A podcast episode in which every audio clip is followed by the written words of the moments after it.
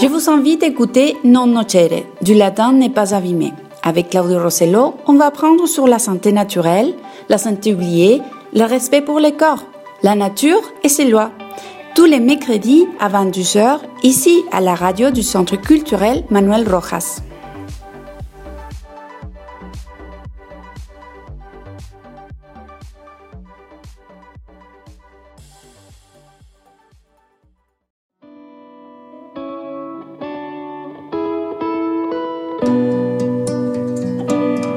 El programa anterior dejamos pendientes algunos aspectos relacionados con la combinación de los alimentos. Algunos creen que esto es mito y algunos creemos que es verdad. Desde la visión de la nutriología, los alimentos al entrar al estómago y luego pasar a los intestinos se mezclan todos con todos por lo que no tendría sentido separar la ingesta de estos según sus grupos o macronutrientes. Desde la visión de la fisiología higienista, comandada por el doctor Herbert Shelton, quien hizo notables avances en esta materia, es importantísimo aprender a separar y compatibilizar los alimentos siendo esto uno de los factores más importantes en lo que a la salud digestiva se refiere. Es muy cierto que no podemos dar a la alimentación toda la importancia de la salud, ya que existen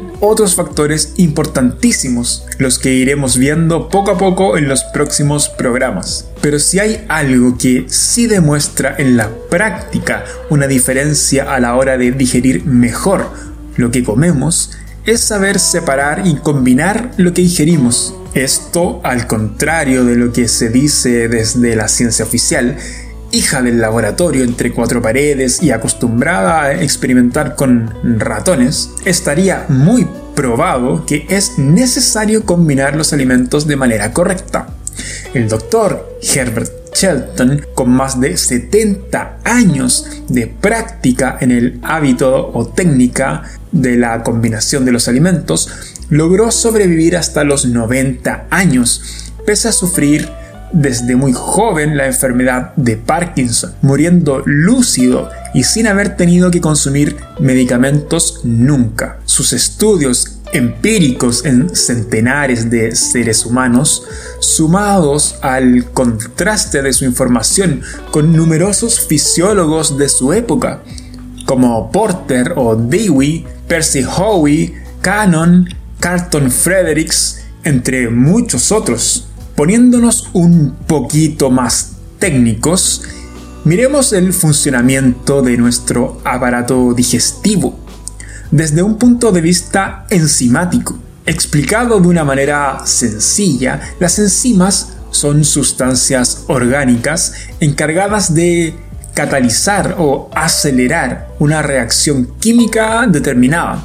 El cuerpo, para obtener los nutrientes necesarios para su regeneración y funcionamiento, debe desintegrar los macronutrientes o macromoléculas en sus partes más pequeñas para que éstas puedan ingresar a la sangre a través de los intestinos. Como ya vimos el capítulo anterior, nosotros provenimos de los primates catarrinos frugívoros y como tales, nuestra boca, a través de la saliva, secreta la enzima ptialina o amilasa. Esta es la enzima encargada de digerir los carbohidratos y azúcares en general.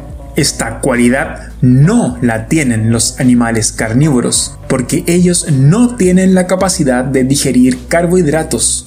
Al masticar y ensalivar los alimentos en nuestra boca, comienza la digestión de estos, preparando el bolo alimenticio para que luego pase al estómago. En el estómago se continúa con esta digestión de los carbohidratos, manteniendo una acidez que bordea el potencial de hidrógeno o pH entre neutro o ligeramente alcalino entre 6,8 a 7,4 aproximadamente.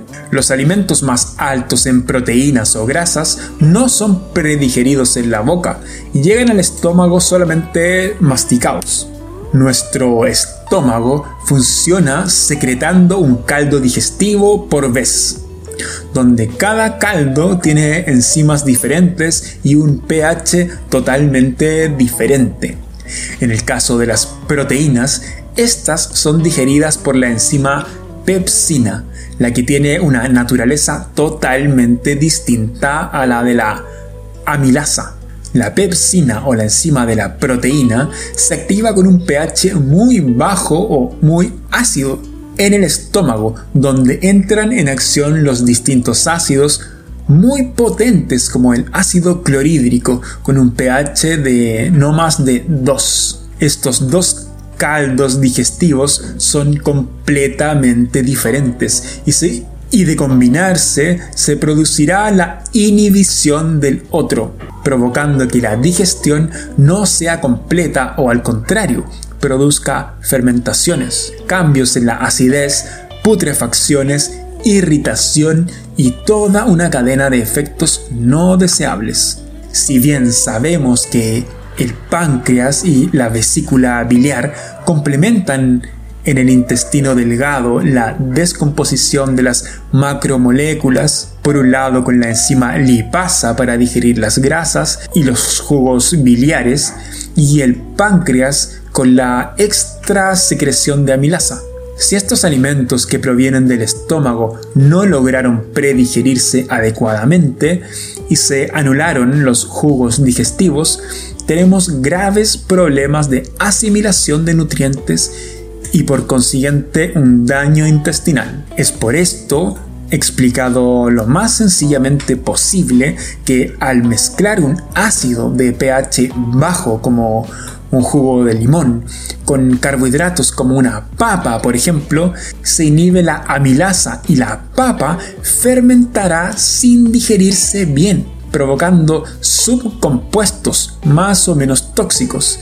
Y lo más triste de todo, no se digerirá o necesitará de un alto desgaste digestivo para lograr digerirlo y a medias, tanto en la cocina pseudo tradicional como la alta cocina y ni hablar de la cocinería chatarra, se suelen combinar los tres macronutrientes en un mismo plato, siendo los carbohidratos mezclados con las proteínas el santo grial de cualquier receta o menú.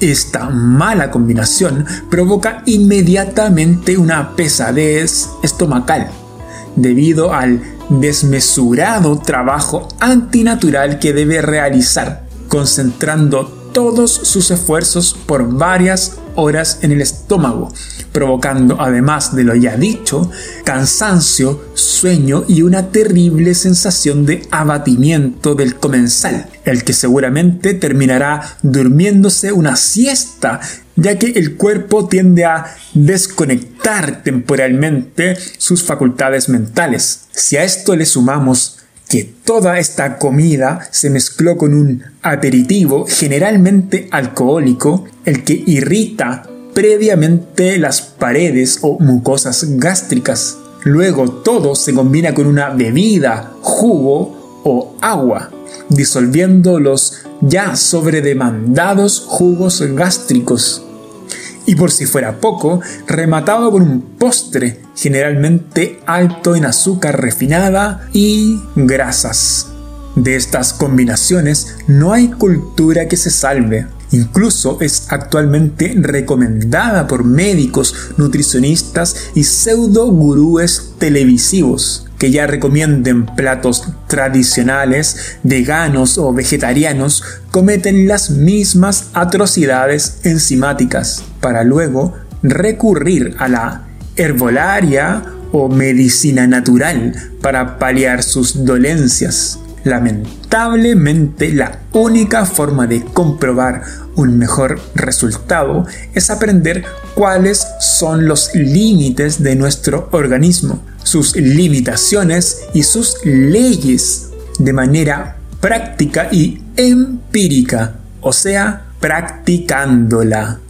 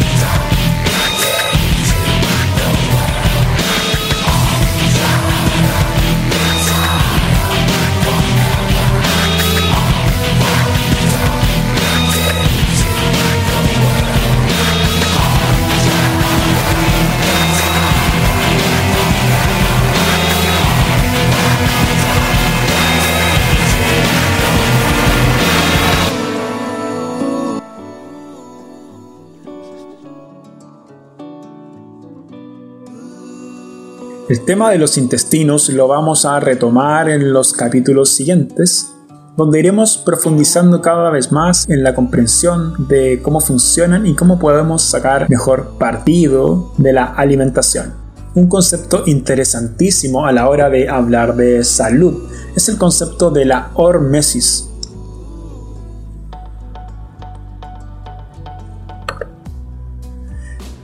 La hormesis del griego estimular es un fenómeno de respuesta a las diferentes dosis de estrés a las que se ve sometido un organismo vivo. Imaginemos la hormesis como una curva que sube hasta llegar a un máximo o pic y luego comienza a descender indefinidamente. Esta zona hormética o resistencia al estrés es aplicable a todo tipo de contextos. Para aplicarlo a nuestra vida cotidiana, podemos darnos cuenta que en el ejercicio, por ejemplo, todos tenemos un factor de estrés o zona de hormesis diferente. Todos tenemos un aguante o resistencia distinta al ejercicio. Y si queremos y si queremos mejorar en algún aspecto físico, debemos estresar lentamente esa resistencia hasta ir fortaleciéndola. Pero si por otro lado nos sobrepasamos en las cargas de estrés, nos veremos perjudicados por daño físico, dolor, lesiones, etc. Todos necesitamos cierta actividad física, pero en diferentes intensidades. Cada uno de nosotros somos diferentes y aguantamos distintos límites de estrés al ejercicio físico. Algunos con mantenerse en movimiento durante el día les es suficiente, y otros han llevado su zona hormética para correr largas maratones, por ejemplo. En ambos casos, la persona tiene que conocer su límite y si quiere lograr mejores resultados, tiene que ir lentamente extendiendo ese límite o resistencia al estrés o zona hormética. Como es de costumbre en la ciencia hacer experimentos con ratones, hay un caso que podría servir de ejemplo, donde se sometió a los ratones al, al factor estresante del el frío, donde pequeñas dosis de frío, no muy extremas, lograban fortalecer el sistema inmune de los ratones. Pero si este estrés de frío continuaba permanentemente todos los días, llegaba un momento en el que la resistencia al estrés se agotaba y comenzaba a traer graves problemas de salud disminuyendo el sistema inmune de los ratones donde incluso algunos morían de frío. De este tipo de experimentos podemos darnos cuenta de dos cosas. Por un lado, el recibir frío en bajas cantidades eleva el sistema inmune, como ya ha sido muy demostrado por el famoso Wim Hof, quien se somete a sí mismo y a sus alumnos a bajísimas temperaturas para rescatar un deprimido sistema inmune. Pero si una persona no está lo suficientemente preparada para eso, o por otro lado se sobrepasa en su resistencia hormética al frío, podría tener gravísimas consecuencias. Lo que nos habla este tipo de experimentos es que necesitamos movernos en esa curva, someternos constantemente a bajas dosis de estrés, pero nunca sobrepasarnos de cierto límite, el cual es individual. En el caso de la comodidad que nos ofrece la civilización, nos vamos para el otro extremo, donde para una persona promedio es difícil someterse a reales dosis de frío, ya que tenemos mucha ropa a disposición, estufas, calefactores, aire acondicionado, etc. Esto por un lado nos mantiene sin frío, pero por otro lado debilita nuestra resistencia al frío, haciendo que a la más mínima corriente de aire probablemente nos resfriamos. Un buen ejemplo para este caso es, citar a los pueblos originarios del sur, sur de Chile, los cuales llegaron a esa zona cuando todavía estaba deshielándose toda la zona austral, terminando la última glaciación. Se sabe que desde esa época ellos vivían simplemente sin zapatos y sin ropa posiblemente tapados con un cuero de lobo marino o guanaco, considerando que habitaban zonas siempre de temperaturas bajo cero. Esto pasa en distintas tribus, tanto del Polo Norte como el sur. El resultado de esto son seres resistentes al frío, porque están constantemente sometiéndose a ese estrés. Este concepto es aplicable a todo tipo de factores estresantes, ya sean el dolor, el ruido, etc. En el caso de la salud, someter al cuerpo de vez en cuando a una falta de alimentos o, o llamado ayuno en algunos casos sería beneficioso, pero siempre en pequeñas dosis o en algunas horas. Por lo mismo, no es sano someter a un cuerpo no acostumbrado y no preparado a ayunar largas horas, ya que esto podría sobrepasar la zona hormética y generar gravísimos daños al organismo, el cual no podría gestionar la eliminación generada por la estimulación del catabolismo a través del ayuno. En el caso de las vacunas, por ejemplo, es muy famoso el concepto de hormesis, ya que se somete al cuerpo a pequeñas dosis del patógeno para que éste se fortalezca. El grave problema con las vacunas es que se somete a la misma dosis pero a diferentes tipos de individuos. Y no todos tenemos la misma tolerancia al estrés o zona hormética, provocando en algunos casos una real inmunización, pero en otros casos es un verdadero desastre para la salud. En el caso de la alimentación, someter a nuestro cuerpo constantemente a distintos tipos de alimentos sin control provocaría un declive en la curvatura hormética, ya que llega un momento que el organismo no puede seguir digiriendo ni gestionando los residuos, pero sigue siendo sometido a la alimentación excesiva y constante. Si a esto le sumamos el estrés que recibimos desde múltiples fuentes como la contaminación, el exceso de ruido, la excesiva comodidad, no es de extrañar que seamos personas totalmente vulnerables a las enfermedades y vivamos con nuestro sistema inmunológico totalmente deprimido.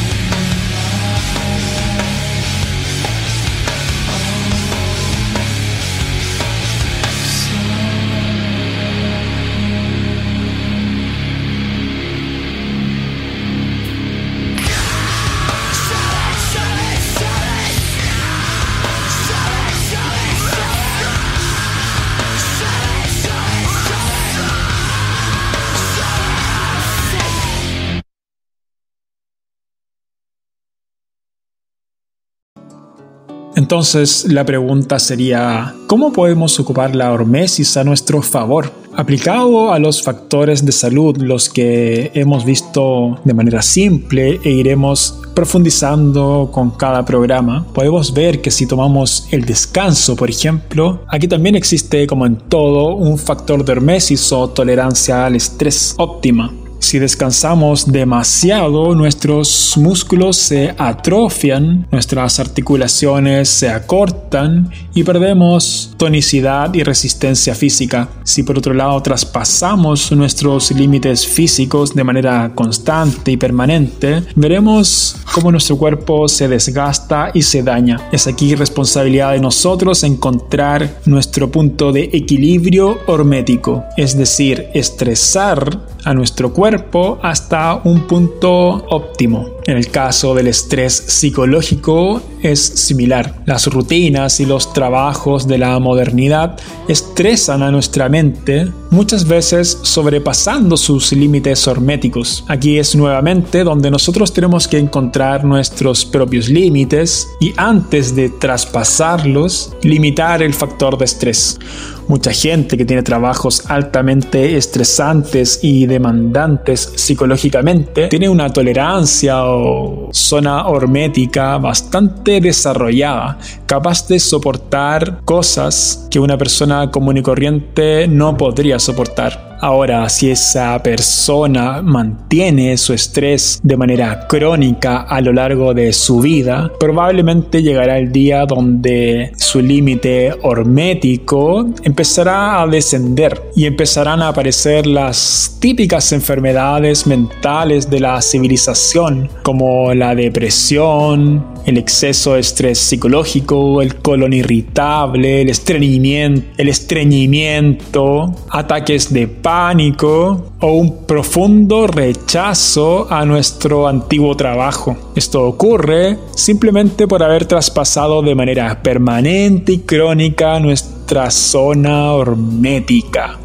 Si llevamos este concepto a la alimentación, nos daremos cuenta que al tener excesivos alimentos a nuestro alcance a toda hora, sometemos a nuestro cuerpo al constante trabajo digestivo, llegando a un punto en que éste literalmente se cansa, ya no puede más. Provoca que se detienen las facultades eliminatorias de los órganos, se produce un detenimiento de las capacidades digestivas y así las concentraciones tóxicas se quedan de manera estática y permanente en distintas partes de nuestro cuerpo es una real intoxicación por falta de movimiento intestinal, falta de nutrientes, exceso de tóxicos. No es de extrañar que la primera causa de muerte en el mundo sea el cáncer, donde las células se ven intoxicadas en su propio desperdicio, mutando y muchas veces convirtiéndose en células que se autodestruyen a sí mismas, generando una organización llamada tumor. Lo ideal es mantener nuestros límites herméticos en su punto de equilibrio, ya que la salud es sinónimo de equilibrio.